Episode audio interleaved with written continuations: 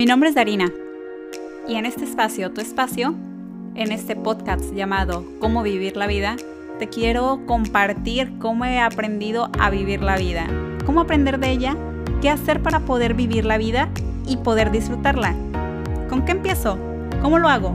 ¿Y cómo lo aprendo? ¿Y por qué la vida debe de ser así? Hay muchas maneras de vivir y cada uno elegimos cómo vivirla, pero ¿cuál es la manera? ¿Cuál es el camino? ¿Acaso hay una guía?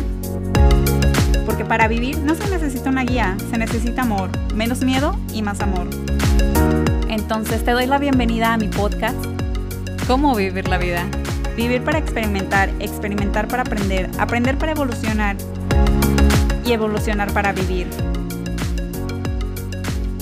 Hola, mi nombre es Cintia Darina y estoy súper encantada que hayas decidido a darle play para escuchar este audio de este nuevo proyecto que estoy súper contenta de compartir con ustedes todo lo que he aprendido a lo largo pues de mi vida, cómo he tomado decisiones que me han acercado muchísimo más a la felicidad. Y estoy súper contenta de iniciar este proyecto donde espero que algún mensaje, alguna palabra, alguna pues de mis prácticas les sirva a ustedes para iniciar este camino, para hacer un cambio en nuestra vida y poder vivir una vida mejor como el tema lo dice de este podcast, cómo vivir la vida, les quiero dar como solo una idea, una motivación, como una guía de lo que yo he hecho, de lo que a mí me ha funcionado, de lo que a mí me ha hecho sentir mejor, de todas las prácticas, todos los libros, de todos los maestros de quien yo he aprendido, por cuáles experiencias yo he pasado. Y si algo de eso les sirve a ustedes, si alguien se siente identificado con en alguna etapa de su vida que ha pasado por lo mismo y que no saben cómo tomar una solución, cómo afrontar la vida, en quién apoyarse, qué decisión tomar, pues los invito a que me escuchen y que a través de, de cada episodio que quiero hacer un compromiso con ustedes de publicar un episodio nuevo cada semana, donde les quiero hablar como en cada episodio de todas las prácticas de todo lo que yo he aprendido, cómo adentrarme en, cada uno y platicarles como más en específico de cómo iniciarnos en esta vida. Entonces estoy súper agradecida, muy muy contenta, realmente muy contenta y espero como que si algo les ayuda a ustedes, igual como si saben que alguien está pasando por algún proceso muy similar al mío, que lo compartan, que me ayuden a crecer para que también este proyecto crezca y yo también poderles seguir compartiendo más información de todo lo que yo estoy aprendiendo para lograr la mejor versión de mí. Y así deseo que también ustedes logren la mejor versión de ustedes, que también hagan un intento de transformar sus vidas, de que aprendan a vivir la vida de una manera más feliz, más placentera, más abundante, que que disfruten mucho el, estar aquí en ese plano terrenal, que nuestra alma quiere venir solo a tener experiencias súper bonitas, que quiere venir a disfrutar. Pues meramente les quiero compartir todo lo que he aprendido, todo lo que estoy poniendo en práctica y de qué manera yo estoy viviendo la vida. Que no es como que quiero que sea una guía o como yo les esté diciendo cómo vivir su vida. Simplemente les quiero compartir cómo ha sido mi camino, qué es lo que yo he aprendido y cómo yo he podido transformar como todos esos momentos por los que he pasado para poder vivir una vida pues más placentera. Entonces, esta es la finalidad de este podcast. Les quiero resumir lo que viene siendo mi vida. Yo soy de Tala, Jalisco, una ciudad pequeña cerca a Guadalajara. Mi nombre es Cintia Darina. Me gustan ambos. Y la mayoría de la gente que me conoció más joven me llama Cintia. Ya en la universidad, como había muchas Cintias, pues me dijeron Darina, Dari. Y, y me gusta, me gustan mucho ambos. De hecho, me gusta mucho cómo suena completo, Cintia Darina. Y agradezco a mi madre por el nombre. Les quiero compartir una historia de, una historia muy breve de quién soy yo y de cómo ha cambiado pues mi vida. Viví cinco años exactamente en, Guadalajara, más dos años que iba y venía todos los días porque estaba estudiando. Y después de eso, tomé la decisión de venirme a vivir aquí a la área de la bahía, cerca de San Francisco. y ahorita llevo seis años. Entonces todos esos cambios que he hecho en mi vida me han ayudado muchísimo a crecer. Me he encontrado mucho con la soledad, con la soledad muy profunda, que creo que eso fue lo que me hizo entrar como en este mundo espiritual, donde me hizo cuestionarme demasiado la vida.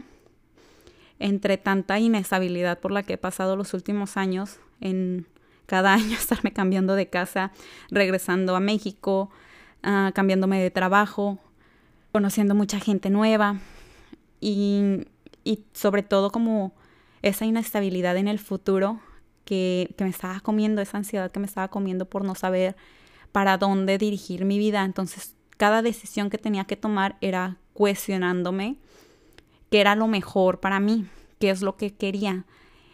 Solo es, así he aterrizado un poquito más lo que quiero, he sido más consciente de cada decisión que tomo, pues muy contenta de por todo lo que he vivido para poder llegar a este a este momento de mi vida donde me siento como pues muy contenta, donde le he encontrado sentido a la vida, donde he descubierto cuál es la misión de mi vida, donde he aprendido a perdonar, donde he aprendido a valorarme a mí misma, donde he aprendido ese amor propio del que tanto se habla. Y también pues he aprendido a a conectarme con mi divinidad, donde he emprendido este camino espiritual y cómo he aprendido a ser feliz, a ser agradecida y también a aceptar todo lo que la vida pues me ha, me ha dado. Todas las circunstancias y todos los momentos y todas las personas que me han puesto que se me han puesto en el camino para ayudarme a crecer y a su vez pues yo también prepararme, educarme, sanar para yo ahora pues compartirles y si algo de eso a alguien le ayuda y en algún momento de su vida le puede pues orientar para cómo saber elegir un camino y que este sea un poquito más placentero y vivan una vida mejor. Solo les quiero compartir cómo pongo en práctica todas las cosas que he aprendido, de qué maestros he aprendido, qué libros he leído y qué es lo que me ha pasado, qué fue lo que pues que hizo que yo le diera un giro total a mi vida para, para pues cambiar, de que no es como yo trato de, de parecer feliz, sino que dentro de mí hay una felicidad que se desborda y que pues nada más los quiero como motivar, los quiero invitar a que si ustedes están interesados en hacer un cambio en su vida, que no se queden con esas ganas, porque al igual que yo, yo tuve muchas veces la intención de hacer un cambio en mi vida porque no me sentía conforme con lo que tenía. No tenía esa felicidad de la que todos hablaban, de la que yo ahorita estoy hablando, pero no sabía por dónde iniciar, no sabía qué camino tomar, qué hacer o, o qué no hacer, qué decir o qué no decir, qué pensar, o sea, a quién seguir o a quién escuchar. Entonces estaba, pues estaba muy confundida, estaba perdida. No sabía cómo a quién recurrir, a quién pedir apoyo, a quién consultar, no sabía por dónde empezar, entonces yo lo único que quería era como pues dejar de sufrir, dejar de batallar, dejar de quejarme, dejar de estar en donde no quería estar, toda como esa negatividad, esa pesadez, esa tristeza que yo tenía. Entonces sentía como que había estado trabajando muchísimo, pero no estaba logrando lo que realmente me estaba haciendo feliz. Estaba alejada de mi familia, de mis amigos, estaba trabajando en cosas que no me gustaba trabajar y todo el tiempo estaba pues en relaciones que no me satisfacían. Entonces me empecé a cuestionar, o sea, si lo que se dice, el sistema pues nos dice que tengamos que, estudiar, que tenemos que esforzarnos, que tenemos que trabajar, que tenemos que chingarle para ser felices, para lograr lo que queremos.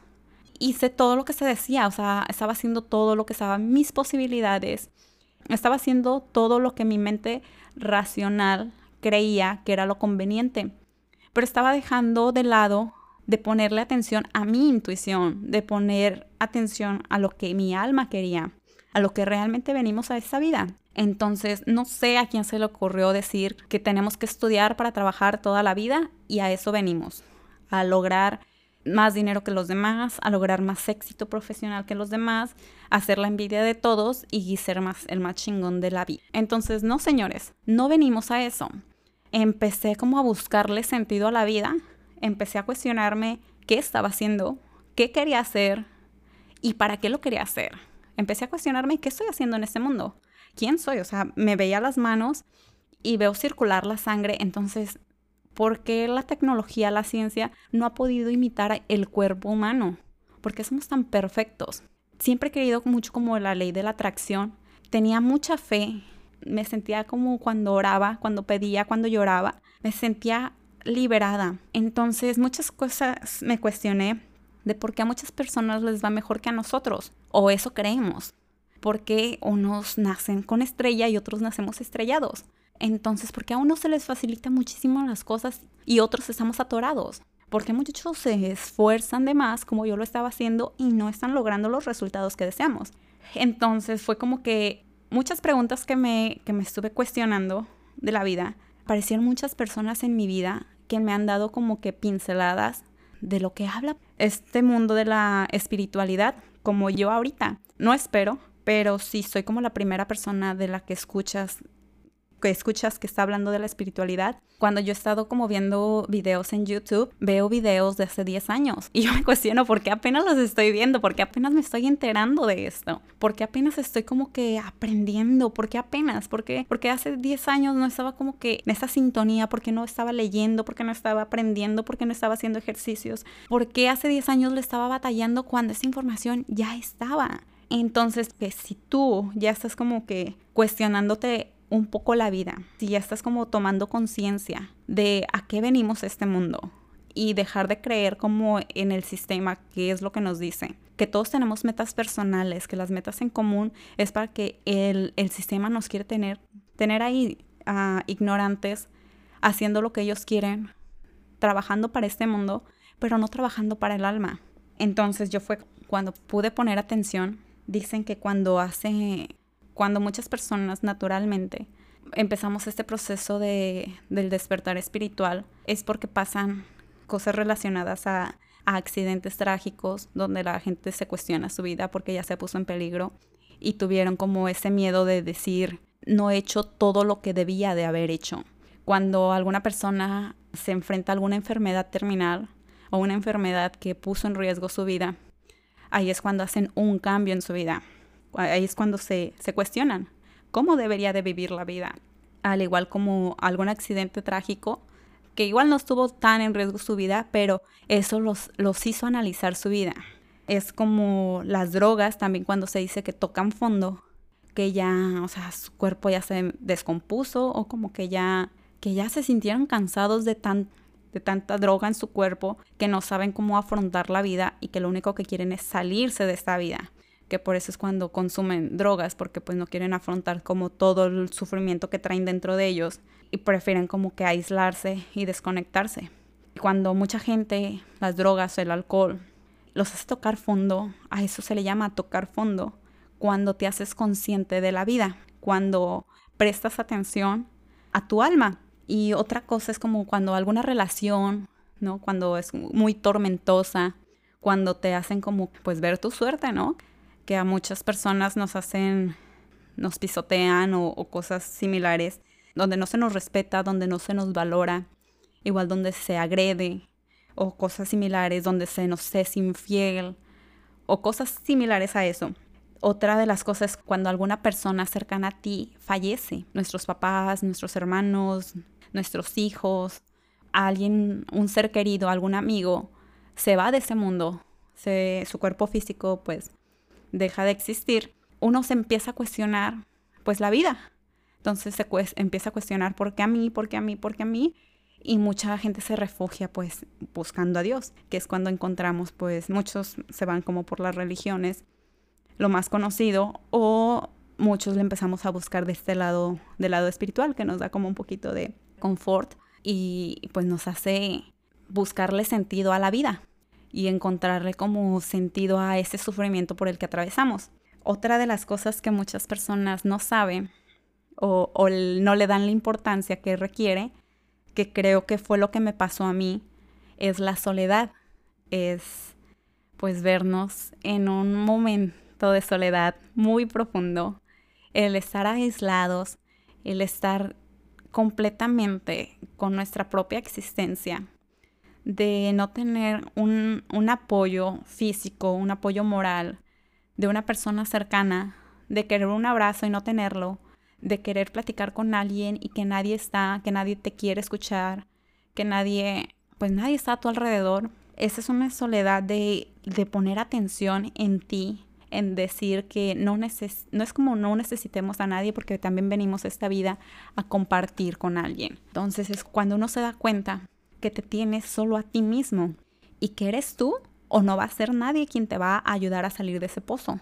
Y es un pozo que no necesariamente debe de ser depresión, porque hay muchas personas que se suicidan no porque llegaron al punto de depresión, sino porque dejó de tener sentido su vida. Entonces creo que la soledad es como algo que a lo que no le ponemos atención, pero que también nos hace reflexionar el por qué estamos aquí, el por qué no gozamos de una vida feliz rodeado de personas que nos quieren, como otras personas lo hacen. Creo que yo llegué a ese punto de soledad al estar completamente sola en una ciudad, en un país, sin familia, sin amigos, sin pareja y que no sabes para dónde va tu vida y que estás atorado en una situación, en un trabajo, en una relación donde no te pertenece, donde no eres bienvenido, donde no eres bien recibido, donde no es tu lugar. También ahí uno trata de, encajar, de querer pertenecer, de querer que eso sea para ti. Ahí viene un dicho que dice, lo que no es tuyo no va a ser para ti aunque te pongas. Y lo que es para ti, aunque te quites, va a ser tuyo. Entonces yo como que caí como en eso, ¿no? De, de decir, Dios, he estado como tan sola que me gusta, o sea, también mi personalidad es muy ermitaña. Me gusta mucho disfrutar de la soledad, de tener mi propio espacio, de tener como mis propios pensamientos, me encanta como el silencio. He vivido ya alrededor de 10 años sola, 5 años en, en la ciudad de Guadalajara y otros 5 años aquí en Estados Unidos. Igual fue como que también esos cinco primeros años en Guadalajara, yo recuerdo la primera semana que me fui de mi casa, que por cuestiones de estudios me fui a vivir a la ciudad. Igual, o sea, estaba rentando con mis amigos, pero pues ellos no estaban ahí todo el tiempo, igual trabajando, ellos salían o, y yo estaba completamente sola. Como en esos momentos de soledad, uno también se puede conocerse a sí mismo, qué es lo que atraviesa por tu mente, qué es lo que sientes, qué es lo que piensas, qué, qué es lo que quieres. Y me gustaba, o sea, la verdad me gusta mucho, pero yo sabía que el día siguiente iban a estar mis amigos, yo sabía que el día siguiente iba a ir a la escuela, iba a ver a mis compañeros, yo sabía que iba a ir a trabajar, yo sabía que el fin de semana iba a ir a ver a mi familia. Pero cuando te encuentras en un momento que igual o no quieres ver a nadie, o nadie está dispuesto a verte, o que aunque quieras, estás a cientos de kilómetros, no tienes esa posibilidad de ir a verlos. Y entonces me sentí muy confundida en ese momento y creo como que, que por ahí me empecé a cuestionar la vida. Creo que lo que a mí me tocó fue la soledad. Y pues no sé, o sea, dependiendo cada quien, como nos toque despertar, como queramos despertar, o muchas veces no hay que necesitar que nos pase algo, ya sea tocar fondo como yo en soledad, que, que agradezco que haya sido de esa manera, que no fue tan dolorosa ni tan larga, y que fue como decisión propia, no era que yo tenía la solución, yo agarro mi maleta y voy y pues me, regreso a casa de mi mamá. No la veía tan complicada y era, eso era lo que me daba un poquito como de, de tranquilidad, de, de paz, de calma. Pero muchas personas cuando se les va un ser querido no tienen otra solución más que aceptarlo y es difícil aceptarlo porque pues el apego es el apego. Y luego también está cuando es un accidente, que es como dicen, los accidentes pasan por la energía que nosotros e, emitimos que pues pasan accidentes y hasta que pues se nos fractura el cuerpo o un coma o algo, o no nuestro propio accidente, el, accidente de algún familiar, ah, en ese momento pues nosotros recapacitamos. O una enfermedad pues muy grave, muchos afortunadamente se van y antes de irse pues medio aprenden o las personas que están ahí a su alrededor cuidándola también aprenden.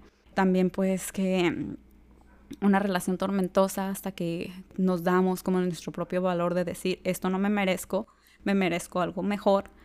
Y también ahí nos cuestionamos la vida, pero que no haya también necesidad de pasar por algo similar, algo tan grave para nosotros poner atención. Se dice, nuestro plan de alma, un libro que me encantó, lo recomiendo muchísimo, se llama El plan de mi alma. Después le sigue El don de mi alma, que recomiendo ambos, me, me encantaron, me cambió muchísimo la perspectiva de vida después de leer ese libro.